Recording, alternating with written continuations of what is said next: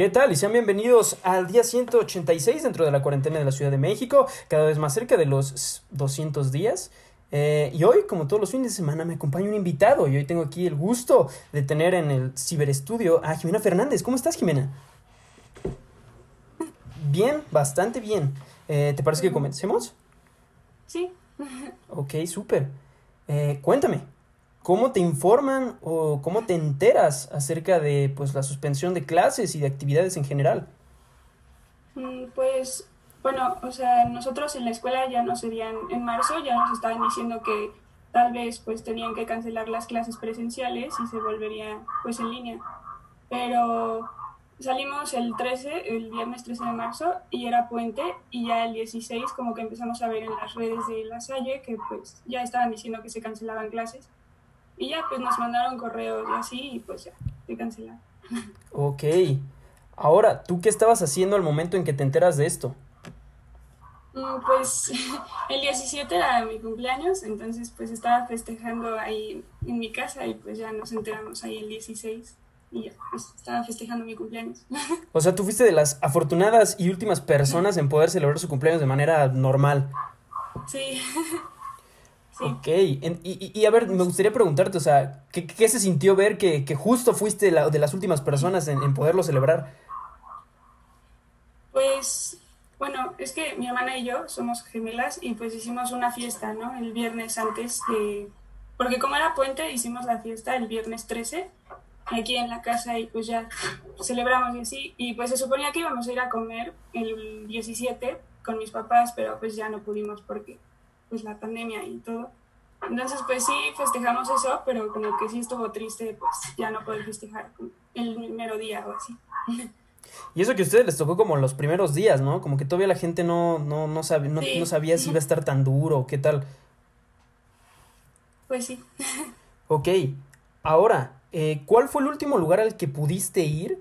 Eh, pues así, sin necesidad de ninguna medida de seguridad, sin cubrebocas ni nada. Pues en realidad que me acuerdo así de haber salido como con amigos o así, pues no me acuerdo, la verdad. O sea, podría decirse que a la escuela, porque pues a la escuela ese día, pero la verdad es que no me acuerdo, yo creo que igual iba a comer o algo Ok. Ahora, cuéntame, ¿hay algo que extrañes y algo que definitivamente no extrañes de tu vida pre-COVID?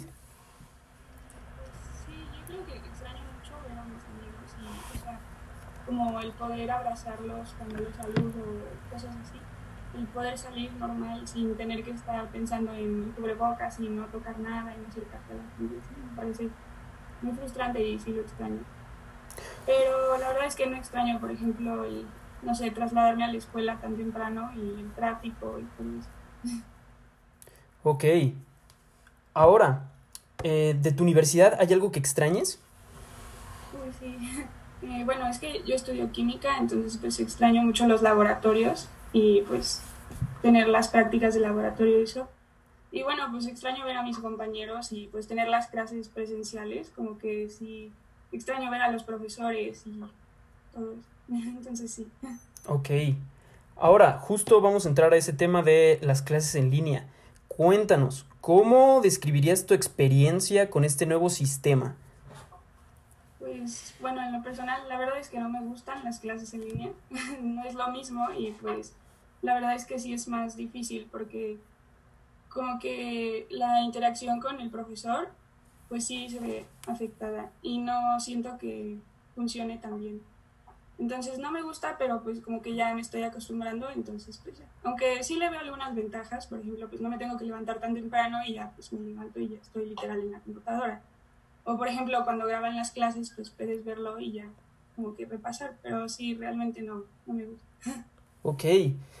Ahora, me dijiste que estás estudiando química y pues tú también misma lo dijiste, llevan laboratorios y esa es mi siguiente pregunta. ¿Cómo en una carrera que pues también se basa pues mucha parte de su contenido en la práctica, en este caso en los laboratorios, cómo le hizo tu escuela para solventar o sopesar ese, ese aspecto? Se suponía que el semestre pasado nos iban a reponer las prácticas cuando regresáramos, pero pues no hemos regresado.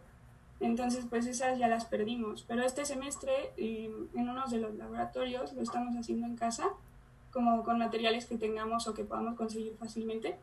Y pues no es lo mismo, pero al menos pues estamos intentando hacer algunas prácticas que sea fácil como hacer en casa. Pues obviamente con cuidados y así, ¿no? Pero pues, o sea, sí como que no es lo mismo. Hay otros laboratorios que como necesitamos más materiales y reactivos, pues no podemos realizarlos. Entonces, no sabemos si los vamos a reponer o ya se van a perder. Ok, Ahora, ¿tú, ¿tú consideras que esto vaya, que por ejemplo este, este tiempo que tú estás este, llevando la escuela en, en, casa, como todos los que estamos en esta situación, vaya a influir o vaya a representar como un golpe en tu, en tu carrera futuro? Pues yo creo que sí, ¿no? Por ejemplo, yo, bueno, yo estoy empezando apenas la carrera, voy en tercer semestre, entonces siento que algunas prácticas y algunas cosas que tendría que hacer ahorita, por ejemplo, en laboratorios, pues podría hacerlas después, ¿no? Cuando ya regresemos. Entonces siento que eso pues puede ayudar un poco. Aunque siento que sí afecta porque pues no sé, son cosas básicas y siento que sí es importante pues las prácticas y así. Entonces yo creo que puede afectar un poco, pero digo, también depende, ¿no? O sea, si estudias y pues no sé, podría buscar videos, cosas así, y buscar como alternativas para salir bien. Ok. Ahora, Jimena, ¿tú cuál crees que sea el mayor reto al que tanto los alumnos como los profesores se enfrentan con este nuevo sistema?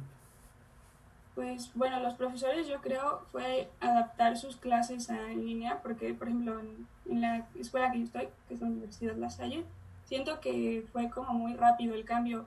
Entonces al principio sí había problema de las presentaciones como compartir pantalla y todo eso. O sea, siento que los profesores, la tecnología todavía pues cuesta mucho y como eran cosas que no habíamos usado, pues costaba muy.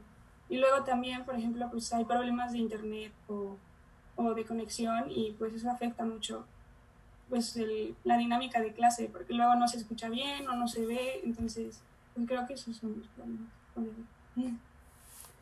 ok ahora eh, justo haciendo un comparativo entre pues el semestre pasado que pues a la mitad agarró pues se tuvo que cortar de tajo y este que comenzó pues completamente virtual eh, ¿has visto algún cambio de tus profesores? ¿ha habido profesores que ya se adaptaron bien o hay otros que todavía no le agarran la onda? Sí, bueno yo a la mayoría de mis profesores veo que sí como que ya mejoró y pues la mayoría de los temas y las clases tuvieron que cambiar pues como para que fuera en línea entonces siento que al tener las vacaciones y ese tiempo, sí, como que dio tiempo. Por ejemplo, les dieron unos cursos para aprender a usar las plataformas. Entonces eso ayudó un buen porque siento que la dinámica ya es mejor y ya pues funciona mejor. Y en cuanto a tu rendimiento, ¿tú crees que bajó, subió o se estancó? Pues, o sea, yo creo que sí me fue mejor, pero pues no sé, o sea, es que me sirvió pues estudiar más y así y siento que, sí, siento que mejora un poco, aunque, pues, sí, creo que sí. Ok.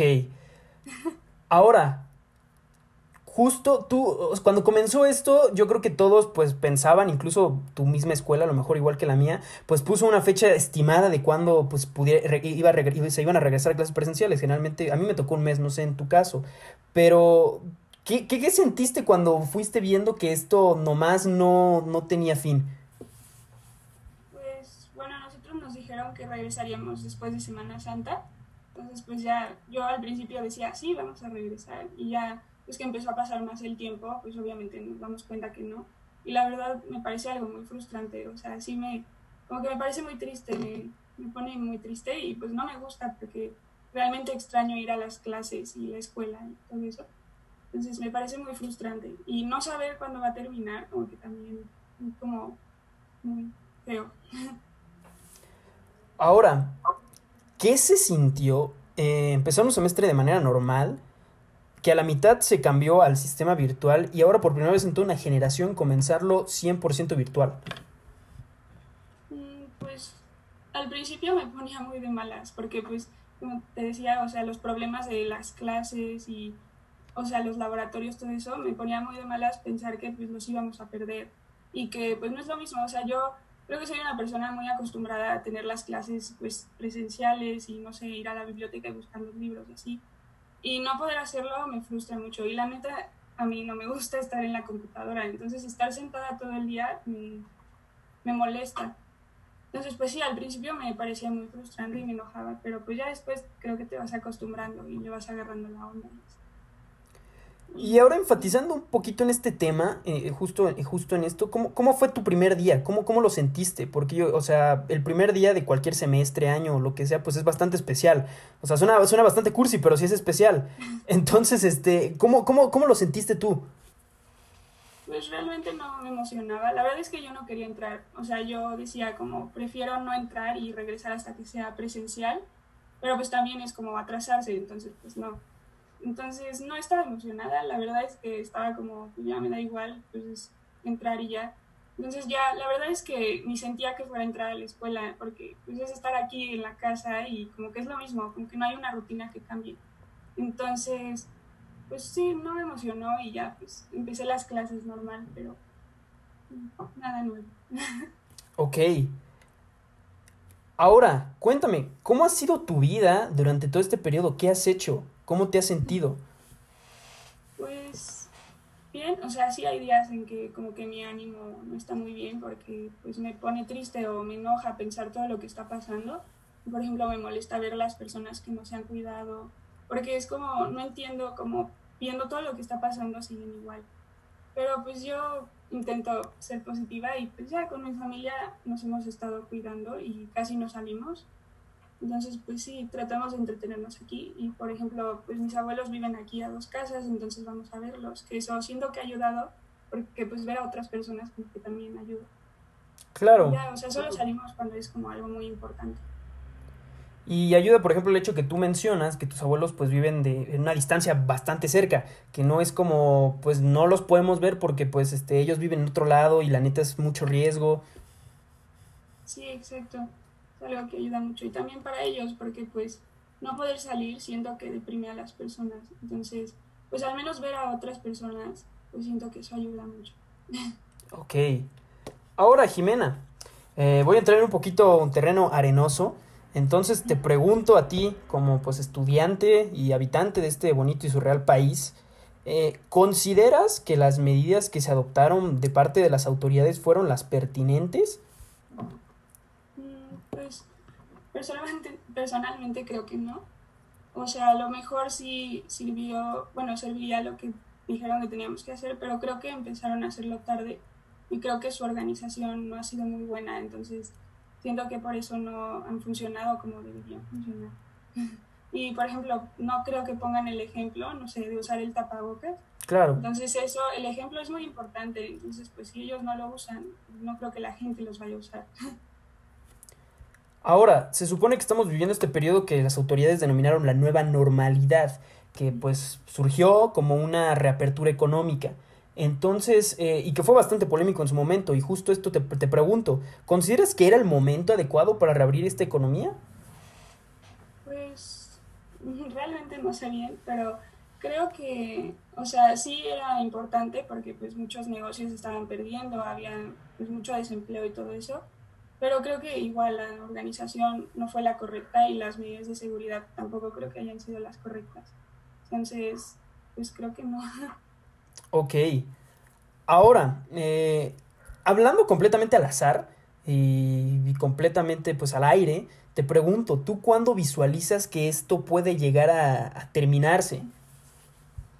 Pues realmente no tengo idea. O sea, es que con esto de que ya muchos bueno, muchas personas ya salen como otra vez, siento que se va a seguir alargando. Entonces realmente no, no veo que haya un fin, pero pues no sé, yo esperaría que a principios del próximo año, pero realmente no, podría decir. Ok, ahora eh, otro caso hipotético. Eh, tú, por ejemplo, que te has mantenido pues bastante al margen, tú y tu familia han estado pues bastante rígidos en cuanto pues a, esta, a estas medidas, esta cuarentena. Eh, te pregunto, si tú, has si tú has vivido esta cuarentena, si la has adoptado, estas medidas eh, con bastante seriedad y bastante rigidez, ¿está justificado que tú te vayas a, pues, a vacacionar o a pasar el rato a otro estado? Pues yo creo que no. O sea, de todos modos, pues, no sé, o sea, yo no quiero porque en realidad me da miedo salir. O sea, porque pues sí me da miedo enfermarme y pues mi papá es de alto riesgo porque está, bueno, tiene una enfermedad. Entonces realmente pues yo creo que no. Y pues de todos modos, pues hay que cuidarse, o sea, no es como algo que se tiene que tomar a la ligera, porque realmente está muy feo y pues siento que ya habrá tiempo para eso. O sea, no creo que sea, ahorita sea el momento de estar saliendo, si puedes mejor cuidarte y ya cuando todo esté mejor salir. O sea, creo que no es momento. Claro.